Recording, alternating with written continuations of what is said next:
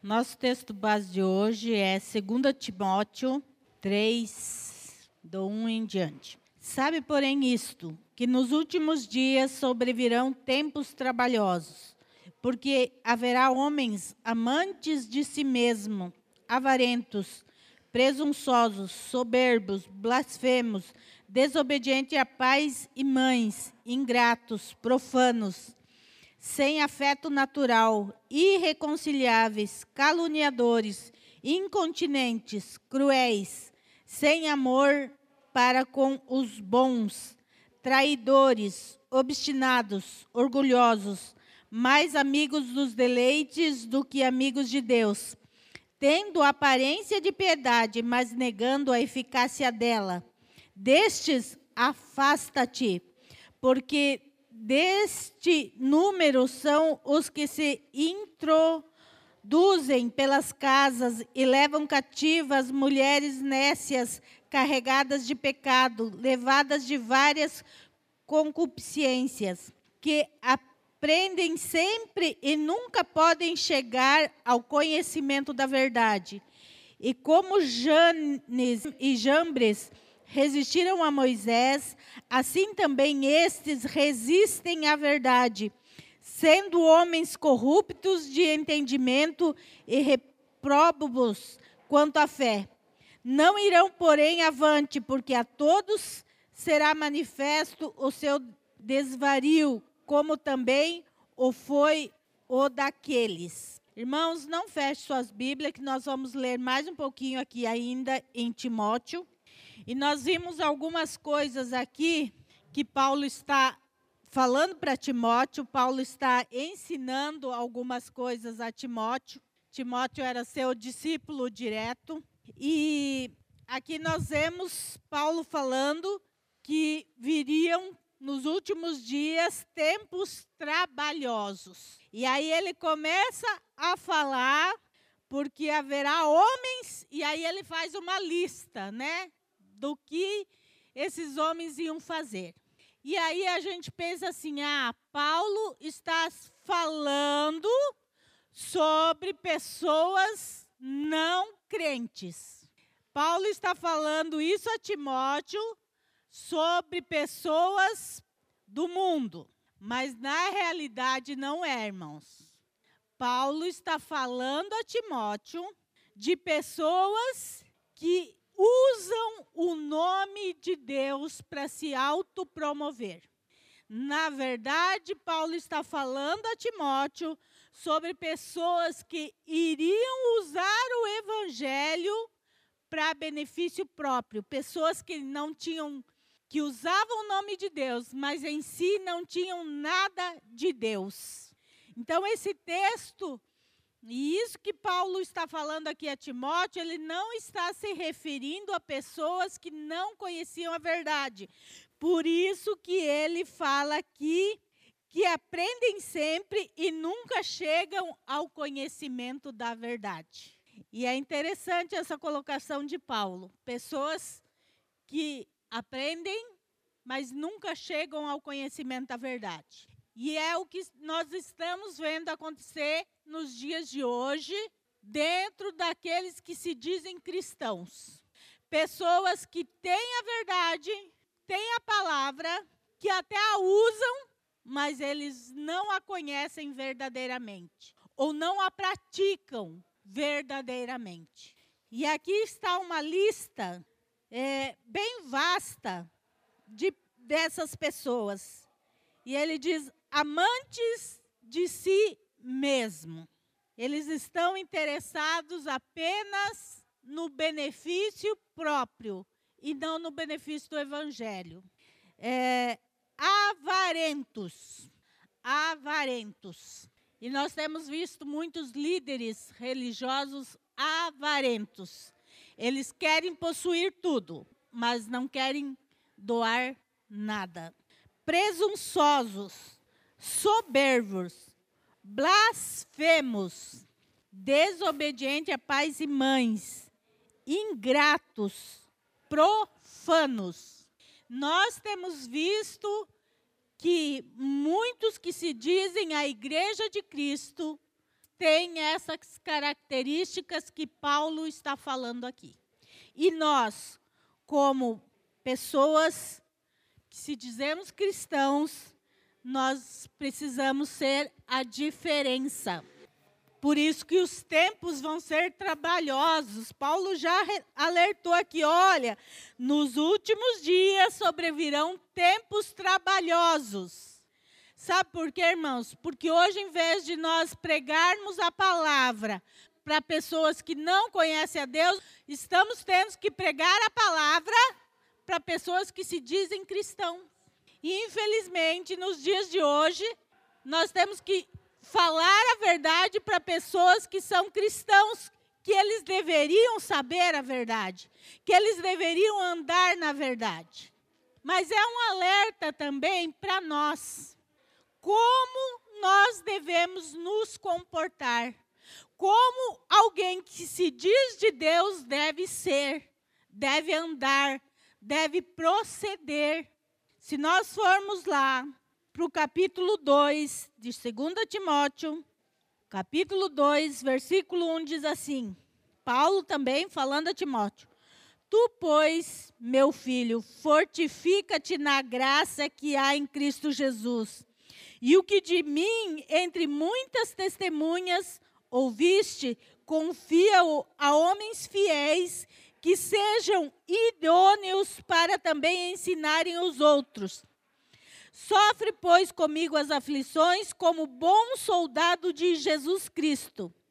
Ninguém que milita se embaraça com negócios desta vida, a fim de agradar aquele que o alistou para a guerra. Vamos parar um pouquinho aqui. Olha o que Paulo está falando a Timóteo. Ninguém que milita se embaraça com negócios desta vida. Aqui Paulo está falando a Timóteo porque ele era um que iria pregar o evangelho. E aquele que se dedica a pregar o evangelho, ele deve se dedicar a pregar algo que não é desta vida, mas é da vida futura. Aquele que diz que é pregador do evangelho, ele deve sempre ter isso em mente que ele se alistou para falar de negócios da vida futura e não dessa vida. E o que é que nós temos visto, pregadores, falando?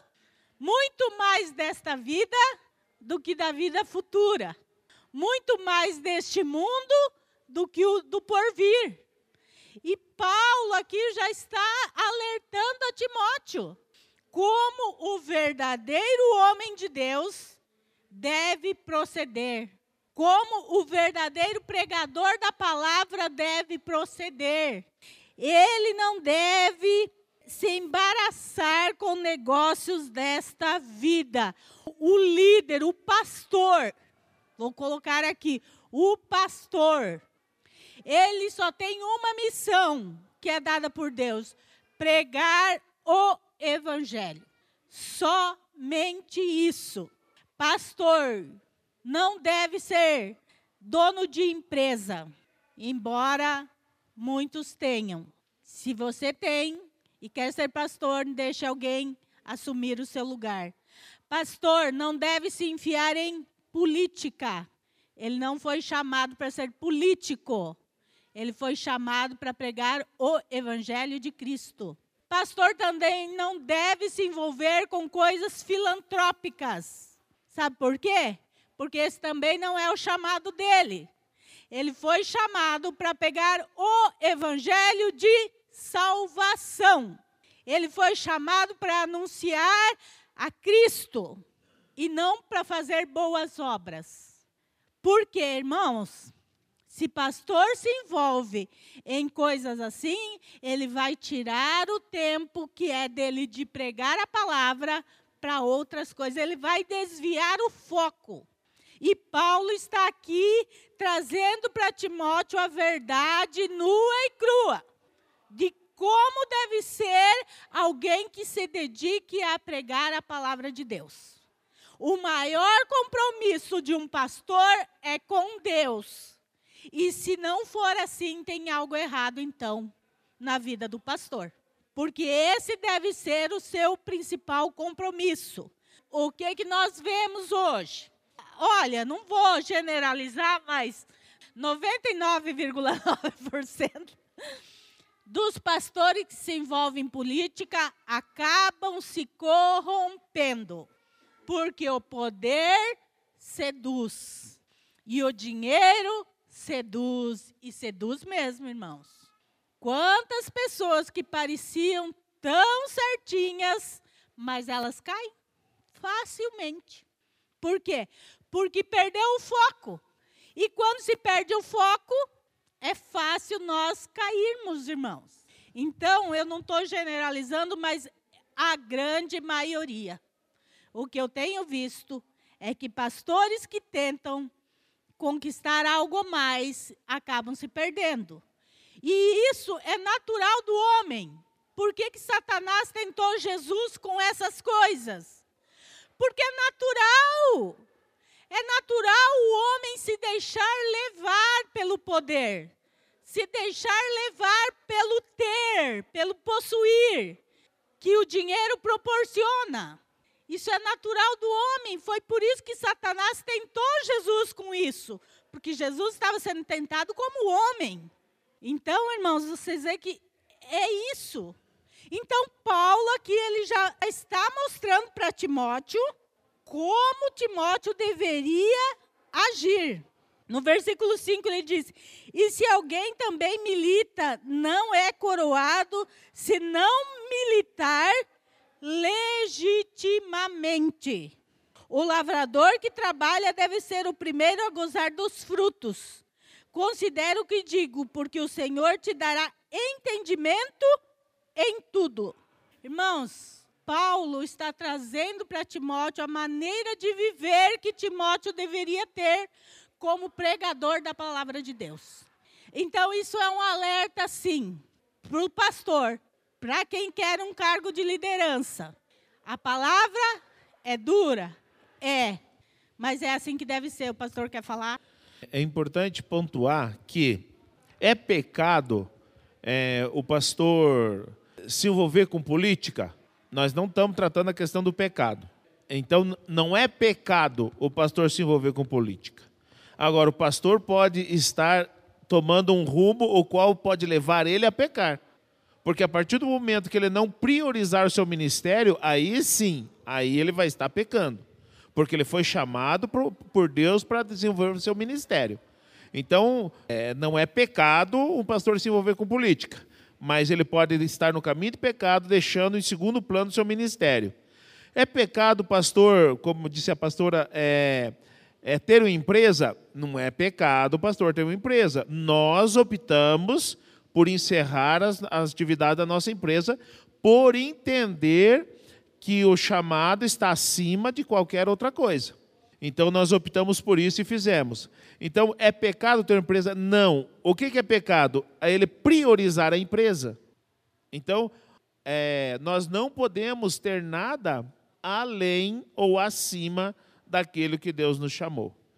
Agora, nós não podemos também entender que é pecado o pastor falar de política. É diferente. Nós podemos aqui instruir, por exemplo, vocês até algum tempo atrás, eu não, eu não buscava saber coisas políticas. Hoje é necessário. Hoje é necessário a gente saber, porque nós precisamos ter, é, dar informações. Nós estamos vivendo o que diz no início do texto do capítulo 1, os últimos, nos últimos dias. Nós estamos vivendo. Então é importante nós saber que nada pode roubar o lugar de Deus, nem na vida do pastor e nem na, na tua vida. Nada pode roubar. Deus é sempre primeiro. Por isso que o Mateus 22, 37, amarás o Senhor teu Deus de todo o teu coração, de toda a, a tua alma, de todo, teu, eh, de todo o teu pensamento. Quer dizer, Deus tem que ser acima. Em algumas tradições, amarás o Senhor teu Deus acima de todas as coisas. É, Deus precisa ser a nossa prioridade, mas não é só do pastor, é de todos nós. Então, gente, não é porque não é pecado que eu posso fazer. Por isso que eu e a pastora optamos por encerrar as atividades da nossa empresa. É por isso que nós optamos nunca nos candidatar a um, um cargo eletivo é, político. É por isso. Próprio Paulo diz algo muito interessante, como o pastor falou. Nós não estamos falando em pecado, mas Paulo diz assim: todas as coisas me são lícitas, mas nem todas me convêm. Então não é questão de pecado, é questão me convém ou não. E um pastor, ele tem que ter a prioridade dele é o seu ministério. O seu ministério, pregar a palavra de Deus, levar as pessoas a Cristo, deve ser o principal na sua vida. Tudo que for tirar isso de, e nós não estamos falando política, mas tudo que for tirar isso do centro da vida de um pastor está errado. Não é, é lícito, mas não convém. Não convém que assim seja. E o que, que o pastor falou aí com relação também, que isso é na vida de cada um, irmãos. Usar o nome de Deus e não ter uma vida condizente é mentira. É uma mentira. Isso é para liderança que está sendo visada, mas para cada um de nós aquilo que eu falo deve ser aquilo que eu vivo. E o que, que nós vemos hoje no meio cristão? Muita falação e pouca vida santa. É, discursos lindos, discursos muito bonitos, mas ah, são palavras vazias, porque é só o discurso. A vida da pessoa não condiz com aquilo que ela fala. Então, nós cristãos, e é isso que Paulo estava alertando Timóteo, a nossa vida deve ser aquilo que a gente fala, aquilo que a gente vive. Não pode ser diferente. Um homem, uma mulher de Deus, ela precisa viver aquilo que ela ensina ou aquilo que ela prega. Porque senão nós estamos vivendo uma mentira. E no meio cristão hoje, nós vemos muitas mentiras foram se quebrando princípios da palavra de Deus e dando legalidade para fazer coisas terríveis. Por isso que aprendem sempre e nunca chegam ao conhecimento da verdade. Um exemplo, segundo casamento de pastores. Tem uns que já estão até no terceiro já. Se quebrou um princípio. Se quebrou um princípio. Amantes de si mesmo, não é isso que está falando aqui? Eles são amantes de si mesmo, eles burlaram um princípio de Deus para fazer a sua própria vontade e não o que a Bíblia diz que é certo ou que é errado. Eles apenas eles pegaram e distorceram coisas da Bíblia para benefício próprio. Então eles usam o nome de Deus, mas eles não vivem o evangelho que eles mesmos pregam. Nós, como pessoas de Deus, nossa vida tem que ser igual nossas palavras. E aí, o que tem saído da nossa boca? O que as pessoas têm visto no nosso dia a dia como pessoas que se dizem filhos de Deus? O que as pessoas têm visto em nós? O que as pessoas têm falado a nosso respeito? Nós devemos tomar cuidado, irmãos. Tomar muito cuidado, porque nos últimos dias seria trabalhoso, porque hoje nós temos que pregar o evangelho dentro das igrejas, porque dentro da igreja tem pessoas que não vivem o evangelho. Ao invés de nós estarmos saindo para pregar, porque a igreja foi chamada para sair e pregar o evangelho, nós temos que reter e pregar dentro da igreja o evangelho, porque hoje tem cristão que não conhece a Bíblia. Tem muito cristão se eu mandar abrir no livro de Timóteo, não sabe nem se é no Novo, se não no Antigo Testamento. Mas anos de igreja, ó. Infelizmente, a igreja tem se corrompido. Campanhas, campanhas e mais campanhas, prometendo tudo e mais um pouco para as pessoas, usando o nome de Deus para benefício próprio, usando o nome de Deus para conseguir algo para si mesmo. Então, irmãos, nós precisamos tomar cuidado como usamos o nome de Deus. Usar o nome de Deus em benefício próprio é usurpação. Usar o nome de Deus em benefício próprio é usurpação. E o que tem de cristão usurpando o nome de Deus é escandalizador. Usa o nome de Deus para conseguir benefícios para si mesmo e não benefícios para Deus ou para a obra de Deus ou para as coisas de Deus. E isso nós temos visto assim, ó, todo o dia, que usam o nome de Deus por interesse, para tirar proveito de pessoas às vezes ingênuas que caem na mentira. Exploram as pessoas colocando Deus onde Deus nunca assinou embaixo. E é por isso que nós temos um, quê com, com relação à campanha, nós nunca fizemos e vocês não vão fazer. Bom, eu já sou da igreja desde criança, né? Meu pai se converteu um pouquinho antes de eu nascer. Então, eu me criei na igreja tal. Antigamente, quando se falava em campanha, e o pastor Isaías já fez campanha na sua meninice, quando era adolescente, as campanhas eram para evangelização. Esse era o propósito. Então, o que, era uma campanha? Se fazia um culto especial. Se chamava um pastor para pregar, se fazia um louvor com hinos mais de evangelização, e a igreja convidava as pessoas para vir participar deste culto especial. E nesse culto se pregava a palavra e Jesus para arrependimento e perdão de pecados. Isto era a campanha. Na verdade, era uma evangelização que se fazia, botava o nome de campanha. Bom, aí os líderes começaram a ver que, que isso vinha pessoas, né? E aí o que aconteceu? Agora tem campanha de tudo quanto é coisa. Cura, libertação, não sei mais o que, não sei mais o que, não sei mais o que. Então se inverteu o propósito. O propósito era evangelização. Hoje o propósito é outro. É para que no final entre dinheiro na igreja. Pode falar, pastor. É, especificando né, o, a campanha de antigamente. A gente ia para uma cidade, ou a cidade que recebia a campanha, ela investia.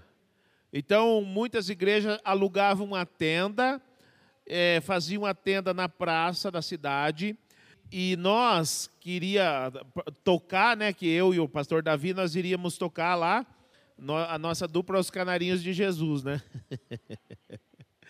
Então nós cantávamos bastante. O que, que a gente fazia? A igreja todinha saía na cidade evangelizando, convidando para o culto na praça. Por quê? Porque não servia na igreja, era muita gente que vinha. À noite a gente fazia um culto evangelístico, nós tocávamos, fazia, dava oportunidade para as pessoas entregar sua vida para Jesus, muitas vidas se entregavam, e aí sim os pastores iam conversar, eh, se colocava à disposição e convidavam para ir até a igreja. Mas nós e o pastor uh, João Batista, que era o, o pastor que levava a gente, não recebia um centavo. Não era tirado uma oferta. Era feito de coração. Era evangelístico mesmo não tinha propósito de, do envelope. Não existia isso. Então a gente iria porque amava o que fazia. Não ganhava nada, só o, o, o quarto na casa do pastor para a gente dormir, o café, o almoço e janta. Era isso que a gente ganhava. Então não existia essa perspectiva que há hoje, que vai para arrecadação. Gente, está furado. O objetivo da evangelização está furado hoje. Não existe campanha de arrecadação, não existe. As pessoas hoje precisam voltar ao princípio da evangelização. As pessoas não conhecem mais. Então, quando se fala em campanha, já, já ó, no final tem uma oferta aí. Nunca foi assim. Agora que está sendo. É por isso que nós não fazemos aqui. Corrompeu-se o motivo das campanhas. Corrompeu-se. Corrupção. Sabe o que, que isso gerou, irmãos? Corrupção no meio gospel. Hoje, esses cantores famosos gospel cobram uma fortuna para vir na igreja. Nós aqui não teríamos condição de convidar nenhum deles. Tá, nós estamos, o grupo de pastores está cogitando de fazer uma o dia gospel. Tem, tem, no dia 18 de novembro é nacionalmente conhecido como o dia é, eu não lembro exatamente, mas é, é, é dos evangélicos. Até vai ter até uma praça aqui na cidade. Então, nesse dia, as igrejas estão se mobilizando para fazer um trabalho todos juntos. Aí está sendo convidado um grupo, né? Um grupo é, musical. O custo desse grupo para estar aqui em Santo Antônio de Posse é 30 mil reais. Para estar em Santo Antônio de Posse. Se quiser, se não quiser, que Deus abençoe. Onde você viu, gente? 30 mil reais para vir fazer um culto na cidade e depois vai embora. Não é três dias que nem era antigamente, é um culto só. Depois vai embora. Então está corrompido. Isso que não é muito famoso, tá, irmão? Porque vai famoso, quando mais famoso, mais caro o negócio fica. Vocês estão vendo que foi se corrompendo a liderança é responsável por essa corrupção? É a liderança. É responsável por essa corrupção no meio gospel. É da liderança.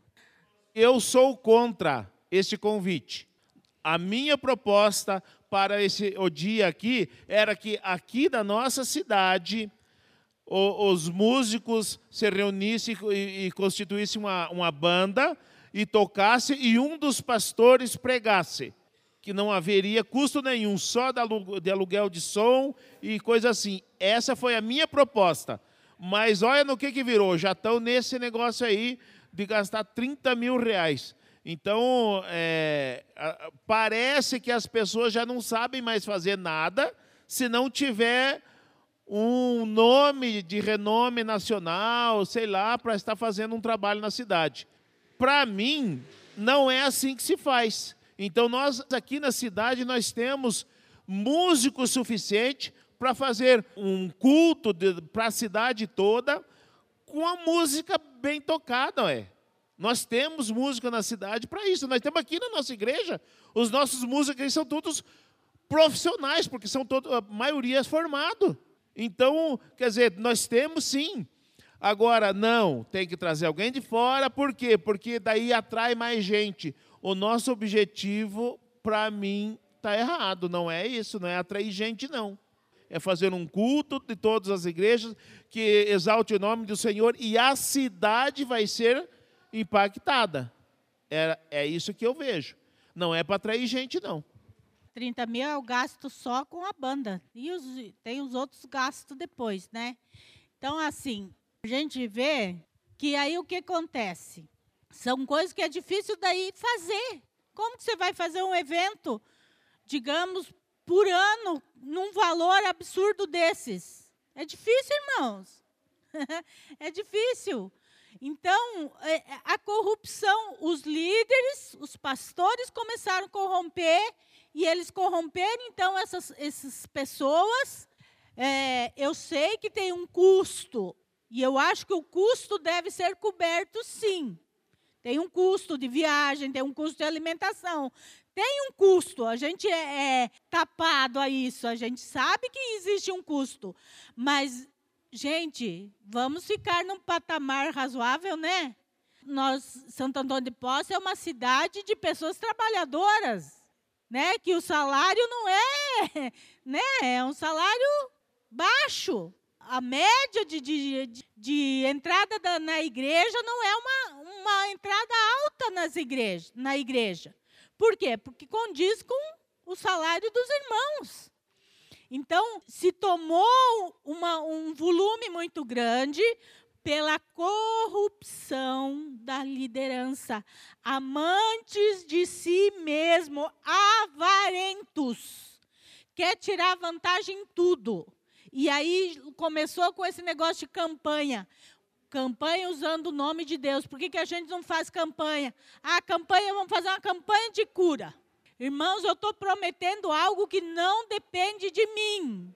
Porque eu, não, eu, Margarete, ou o pastor Isaías, eles, nós não temos poder de curar ninguém. Ninguém. Quem cura é Jesus Cristo. O poder é de Jesus. Então eu não posso prometer uma coisa que não depende de mim. É Deus que cura, não sou eu. E se eu pôr um ali, campanha de cura, e se não houver cura? Porque Deus não tem compromisso com a minha palavra. Deus tem compromisso com a dele. E a dele diz que esses sinais seguiriam. Eu não preciso fazer propaganda do que Deus pode fazer. Vai acontecer naturalmente no meio da igreja. Pode falar, Miriam. Eu já vi campanhas que se trata assim: a campanha era você escreve o seu desejo no envelope e os irmãos vão para o monte orar sobre isso em troca de dinheiro para a reforma da igreja. Se for em questão de tipo bem da obra, por exemplo, isso da reforma da igreja, o que, que você acha sobre isso? Sem amor para com os bons. No final do versículo 3 fala isso. São sem amor para com os bons. O que, que é isso? É ser sem amor para com os bons.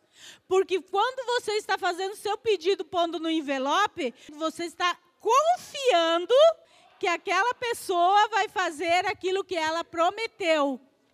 Mas o objetivo não é ir no monte orar, é o dinheiro que você vai dar. Eles não estão. Por quê? Irmãos, a Bíblia diz assim: de graça recebeste, de graça dai. Ah, mas a igreja precisa de uma reforma. Nós precisamos de várias reformas aqui na igreja. Não precisamos, irmãos? Porque os bombeiros pediram cada coisa meio absurda para nós aqui. Nós precisamos. O que, que o pastor fez? Traga os seus pedidos aqui no envelope. Eu vou, ele nem precisava subir no monte, né, irmãos? Porque nós já, a gente já mora no monte. é, o, o, o, pastor ele não é muito criativo, né? Ele nem pensou nisso. Podia orar lá de casa mesmo. nem precisava sair. Ah, precisa, na, precisa fazer uma porta aqui, porque os bombeiros não querem mais o portão, quer uma porta. O que, que, o que, que a gente fez, irmãos? Nós precisamos fazer uma reforma na igreja. Nós precisamos fazer isso, isso, isso. Quem pode contribuir? Me procure. Nós usamos com a verdade. A verdade. Olha, e precisa ser feito por vontade nossa, não. O bombeiro que inventou. Né? O bombeiro inventou. Nós tínhamos um portão de 5 metros aqui. Eles quiseram uma porta de 3. Né? Eu não sei porquê, se dois metros a mais era muito melhor. Mas não, quiseram a porta. Então, irmãos, o que, que aconteceu? A igreja, na época que foi feito, não tinha caixa para fazer isso, essa reforma com o caixa da igreja. Mas o que? Irmãos, está precisando fazer. A igreja se uniu, está aqui, está pronto, está tudo pronto. O que os bombeiros pediram para fazer foi feito. Quem não pôde contribuir com o dinheiro, contribuiu com o trabalho, com a mão de obra. Mas foi feito. Sem mentir, sem enganar, sem usar de artifício. Eu vou orar por você e você contribui para a reforma da igreja. Orar pelas pessoas é um, uma obrigação nossa. Orai uns pelos outros. Então, a oração nossa é uma obrigação de orar um pelos outros. É o que a Bíblia ensina a fazer. Agora, se para mim orar eu tenho que ter um benefício próprio, então eu estou sem amor para com os bons. Eu não estou amando as pessoas boas, eu estou querendo tirar algo das pessoas boas para fazer aquilo que eu quero. Pode falar, pastor. É, uma coisa importante é que nós, na obra de Deus, nós só podemos lidar com a verdade, com honestidade e com transparência. Nós não temos como fazer a obra de Deus sem esses três requisitos. Então a verdade é, ó, irmãos, ó, é para aqui, ó, tá? É para a porta. Quem pode ajudar? Ah, vamos fazer uma campanha aqui é, de cura e libertação e no final tem uma surpresinha, ou envelope. Nós estamos sendo desonestos. Então nós não podemos fazer isso. Ó, irmãos, vamos fazer um culto de tal, tal, mas se Deus quiser curar, Ele cura, se Deus não quiser, Ele não cura. Eu não posso comprometer as coisas em nome de Deus, fazer coisa errada. Eu não posso fazer isso. Então nós precisamos ser honestos na nossa fala. Nós precisamos ser verdadeiros no que falamos. E nós precisamos ser transparentes. Hoje nós estamos vivendo um tempo tudo diferente, né? Os irmãos hoje eles entregam suas ofertas, seus dízimos pelo Pix, né? Pelo Pix. Tesoureiro está ali, ó. Eu conversei com ele, ó, anota nome por nome. Entrou, anota nome por nome, porque se você quiser saber se você, ó, o ano passado eu dei o dízimo tal, tal mês, Deus deu ou não? O tesoureiro, vê lá se ele deu. É só ele pegar o livro, tá lá o nome do, do mensal. Isso é transparência, irmãos. Nós nunca vamos expor aqui, ó, o nome fulano e tal, esse deu, aquele não deu. Por quê? Porque, olha lá, ó, Deus ama quem dá com alegria. Segundo Coríntios 7, 9, 7. É livre, é espontâneo. Porém, nós temos que ser transparentes. Nós não podemos pedir para uma coisa sendo que é para outra. Irmãos, uh, quando nós alugamos aqui esse salão, nós viemos um salão bem pequeno para esse aqui e era assustador, né, irmã Magda? Não tinha nada, irmão, não tinha nem o contrapiso aqui. Não tinha nada de forro aqui. A, a parte elétrica era um fio e uma lâmpada pendurada só. Dinheiro em caixa a igreja não tinha. Nada. O que entrava na época na igreja era o que nós ia pagar de aluguel aqui. Quer dizer, toda a entrada estava comprometida porque era o aluguel. E aí, pastor, na ingenuidade dele, achou: não, nós vamos fazer uma parte, a outra parte nós vamos fechar. Ali vamos sublocar a outra parte ali, na ingenuidade dele, né? Aí a prefeitura falou: não, não pode, nós não queremos isso, isso e isso. Começou a exigência, né? O, o PVC tem que ser anti-chama e não sei mais o quê, não sei o quê. Irmãos, nós estamos aqui com tudo feito, sem dívida da igreja, sem dívida. Por quê? Porque quando as coisas são feitas para Deus, da maneira correta, Deus abençoa. Deus levanta pessoas para fazer a necessidade. Quando nós vamos trocar, fazer essa porta aqui, a igreja também não tinha dinheiro para pôr essa porta bonita de vidro ali. Era o sonho do pastor. O sonho do pastor é pôr essa porta de vidro ali. E eu se controla, que não vai dar. é, que eu e ele somos opostos, né, em tudo. Eu sou pé no chão, ele de vez em quando dá uma voadinha, né? E às vezes em quando tem que chamar ele para desce, querido. Volta para a terra. Mas Deus, a Bíblia diz assim, ó. Salmos fala assim: agrada-te do Senhor e Ele satisfará os desejos do teu coração. Então, se torne agradável a Deus, porque Deus tem prazer em satisfazer os nossos desejos. Deus sabia que o desejo do pastor era ter essa porta de vidro, mas nós não tínhamos condições. Mas aquilo que é feito para Deus, por amor, Deus faz. Deus levantou um irmão, um casal, que a porta aqui era para a casa deles. Eles deram para a igreja. Está aí. Pastor ganhou o desejo do seu coração, portinha de vidro aí. Entendeu, irmãos? É assim, as coisas, a obra de Deus funciona assim. Deus levanta pessoas para realizar a sua obra. Pode certeza que quem doou foi muito abençoado por Deus também, porque fez de coração. Ó, olha o que está escrito ali. Deus ama quem dá com alegria. Está lá em Coríntios. É isso, irmãos. Deus ama quem dá com alegria. Isso está ali na mesa de alimentos, mas isso vale para os nossos dízimos e ofertas, isso vale para aquilo que nós fizemos na obra de Deus, isto vale para todas as coisas. Aquele que dá com alegria, aquele que faz com alegria, Deus recompensa. Pode ter certeza. Pode falar, Marcelo. Então, uh, eu vejo bem que as campanhas de hoje das igrejas, né, estão bem parecidas com o caminho que Balaão tomou lá, né? Porque vamos fazer a obra de Deus, vamos, mas se der para a gente ter uma segunda, uma terceira intenção, é, vamos fazer também, por que não ganhar, né? Então foi isso que Balaão estava querendo naquela época. Ele ouvia Deus, falava com Deus, viu anjos, mas o coração dele não estava com Deus. O coração dele estava com a segunda, com a terceira intenção. E eu acredito que Deus não tem segunda intenção, só tem uma intenção. Então eu vejo as campanhas hoje, não digo todas, mas a grande maioria, estão seguindo pelo mesmo caminho. Prometendo coisas para benefício próprio, né? É, deixa eu falar um negócio para vocês. Vocês percebem que aqui só dá quem quer e com a alegria do coração, a gente não constrange ninguém? Pode ver. Vocês dão por quê? Porque vocês querem. A gente não fica, viu, você tem que dar, porque se não, dá, tem maldição. A gente não fala isso, não. A gente não fica jogando com as emoções. Não. O que, que é feito? Ó, agora quem trouxe o dia sua oferta pode entregar ali e canta o hino e acabou. Ninguém fica constrangendo ninguém. Por quê? Porque é assim que se faz. Porque não é para doar nem por constrangimento, nem por necessidade.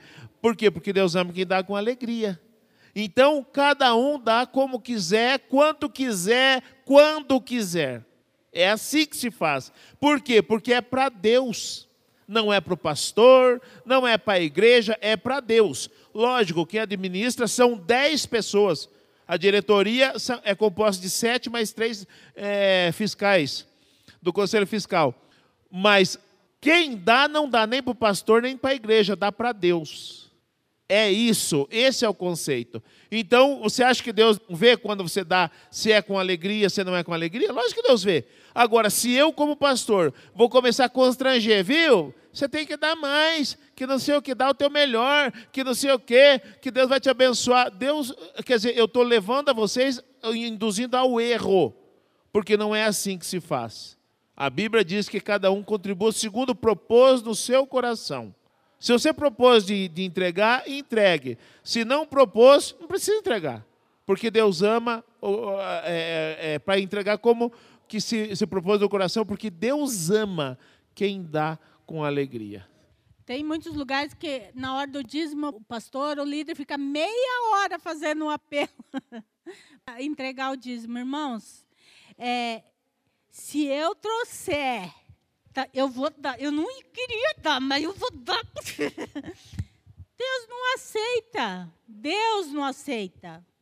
E se Deus não aceita a minha oferta, irmãos, eu não vou ser abençoado, porque quem me abençoa não é a Igreja Batista Independente. Não é. Quem me abençoa na minha fidelidade é Deus. E Deus sabe com que coração eu dei. A Bíblia vai tão além que ele diz assim: ó, se você vier trazer sua oferta e te lembrar que, que você está de mal com alguém, não dê essa oferta aqui, não, irmão. Vai lá, se conserta primeiro, para depois você trazer sua oferta. Sabe por quê? Porque se eu tiver de mal com meu irmão, se eu tiver sem perdoar alguém, Deus não recebe a minha oferta. A igreja pode receber, mas Deus não recebe. Eu digo isto, que o que semeia pouco, pouco também ceifará. E o que semeia em abundância, em abundância ceifará. Cada um contribua segundo propôs no seu coração, não com tristeza ou por necessidade, porque Deus ama ao que dá com alegria. Segundo propôs no seu coração. Também aqui está falando, ó, por necessidade. O que, que é eu ofertar por necessidade? Eu estou precisando de mil reais, vou dar cem para Deus, para que Deus multiplique meus cem reais. Isso é dar por necessidade, não é? Não é para mim dar por necessidade, é para mim dar por alegria. É, só contando a experiência que nós já tivemos quando era jovens de uma certa igreja, que a gente era obreiro e a gente não, não estudava a palavra, não conhecia dessa forma. E a gente fazia teatro, né? Então a gente fazia, eu e a Bíblia, a gente fazia o teatro das notas. E é muito engraçado lembrar e até vergonhoso, porque, é, por exemplo, eles diziam assim, que a nota de 100, ela não vem na igreja, ela vai no shopping. E a nota de 50, ela vai na, na lanchonete. E só a nota de dois reais vem na igreja. é, na época era um real, né? E a gente fazia esse teatro, irmãos. Então, assim, a gente fica cego mesmo. A gente, quando a gente não estuda a palavra e não aprende a verdade, a gente é cego, porque nós, é, assim, a gente estudou, a gente, é, assim, a gente não, não, não era leigo, a gente estudou, só que a gente era leigo da palavra. Então, facilmente a gente era enganado. Tanto que nós mesmos fazíamos a peça de teatro antes de recolher as ofertas, para que tocasse o coração dos irmãos e não desse um real, desse cem reais, desse cinquenta reais, induzindo os irmãos a ofertar mais. E além disso, a gente ainda tinha uma pregação dizendo assim: que a Eva comeu o, a fruta proibida. Então, a igreja tinha uma analogia de que o dízimo é a fruta proibida. E quando você usa o dízimo, você está agindo igual Eva. Então, era uma. Me... É engraçado hoje de se pensar. É óbvio que, que é ridículo, mas é tão cegueira, né? nós não somos cegos, porque nós estamos aqui todo sábado aprendendo. Né? Todo sábado a pastora ensina algo para nós e o nosso pastor também nos ensina constantemente e é firme na palavra. Mas as demais igrejas, elas enganam pessoas que têm conhecimento, que têm inteligência, a ponto de nós, eu e o Abílio, como obreiros, levarmos essa palavra no púlpito.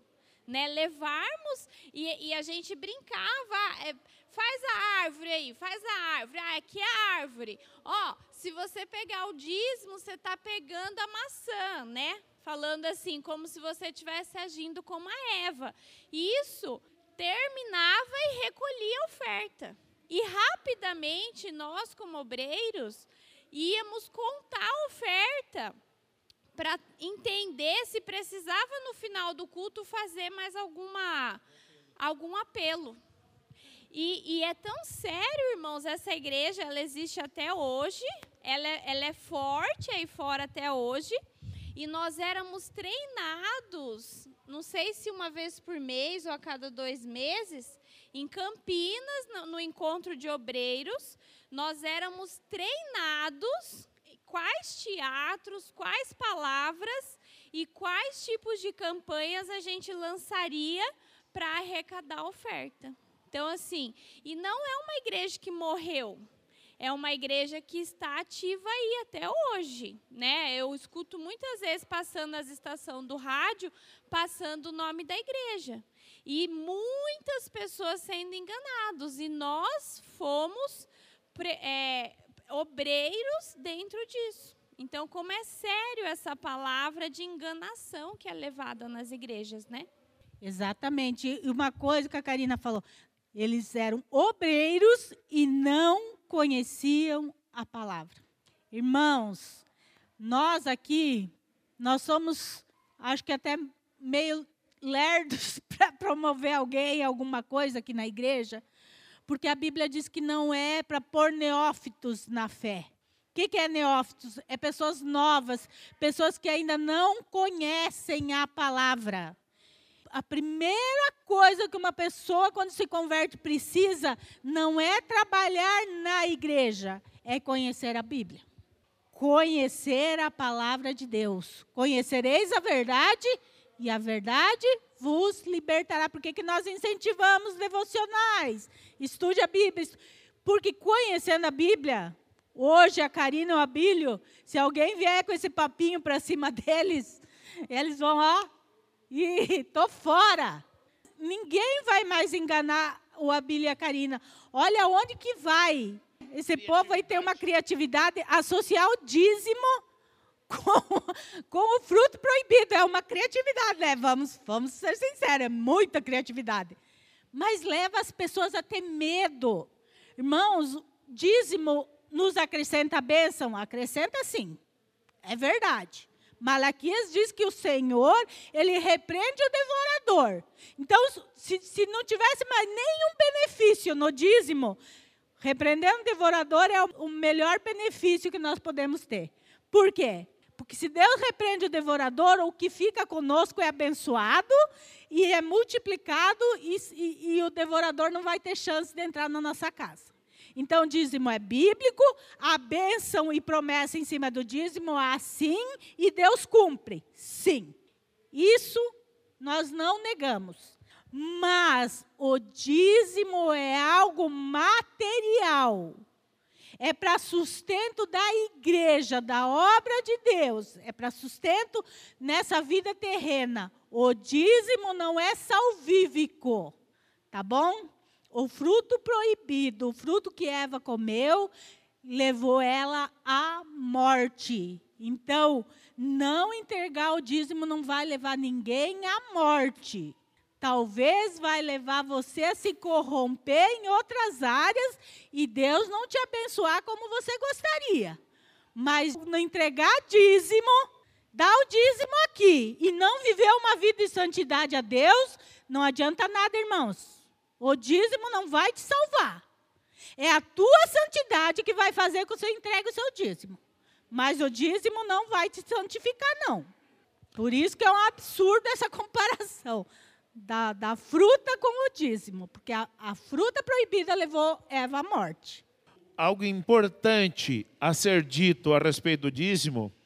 Não sabeis que os injustos não hão de herdar o reino de Deus? Beleza, deixa eu mostrar um negócio para vocês. Quem não dá o dízimo vai para o inferno? Não, nós não podemos falar isso. Quem dá, é, quem não dá, né? E quem dá o dízimo vai para o céu? Também não podemos falar isso. Porque o dízimo não é salvífico. Só que quem não dá o dízimo mostra uma coisa que está escrito aqui no versículo 10. Olha só o que diz o 10, ó. Não erreis, nem os fornicadores, nem os idólatras, nem os adúlteros, nem os efeminados, nem os sodomitas, nem os ladrões, nem os avarentos, nem os bêbados, nem os maldizentes, nem os roubadores herdarão o reino de Deus. Olha a cambada que vai para o inferno, que não vai para o céu. Tudo isso aí, ó. Agora, quem não entrega o dízimo mostra uma coisa: ele é avarento. E onde é que está os avarentos? Então, a pessoa não é que não vai para o céu porque não dá o dízimo, ela não vai para o céu porque é avarento, ou ela não dá o dízimo porque é avarento. E os avarentos é que não vão para o céu, entenderam? Então a gente não pode colocar é, que quem não dá o dízimo não vai para o céu. Porque capítulo 3, do versículo 10, diz assim, ó segundo a graça que me foi dada, pus eu como sábio arquiteto o fundamento, e outro edifica sobre ele. Mas veja cada um como edifica sobre ele. Aí diz o, o, o seguinte, ó, porque ninguém pode pôr outro fundamento além do que está posto, o qual é Jesus Cristo. Fundamento para a fé é só Jesus Cristo. Quem coloca Jesus Cristo e dízimo está errando. Agora, quem não entrega o dízimo é porque é avarento. Então, os avarentos não herdarão o reino de Deus. Então, a gente não pode ficar forçando as pessoas a dar o dízimo, porque o dízimo é algo da fé. Entrega quem realmente entregou sua vida para Jesus. Mas, a, a, especificamente aqui na nossa igreja, sempre que a gente precisa, é dado com alegria. E eu vejo as bênçãos na vida dos irmãos. E às vezes, irmãos, vocês podem não ver. Por quê? Porque vocês dizem assim: ah, mas a gente lutou. Mas se não tiver a bênção de Deus, irmãos. E eu vejo aqui na igreja, são pouquíssimos irmãos que ainda pagam aluguel. Pouquíssimos. Quando a Bíblia e a Karina chegaram aqui, eles não tinham casa própria. Hoje eles têm casa própria. O Toninho e a Ivete têm casa própria. O Mike e a Taimara têm casa própria. O irmão Naldo tem casa própria. O irmão Romildo tem casa própria. Vocês entendem, irmãos? O irmão Erivaldo tem casa própria. Deus, Ele nos abençoa.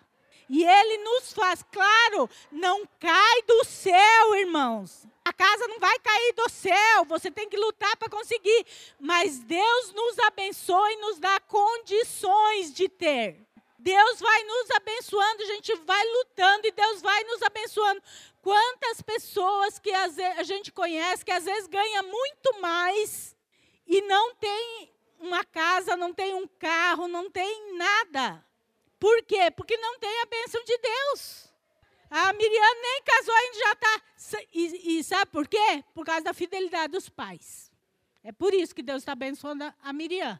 Por quê? Porque as bênçãos, elas passam para os nossos filhos. Então é isso. Quando nós fizemos acampamento aqui, tem horas que a gente tem que falar, chega, irmãos, precisa doar mais, não, que já deu. Né?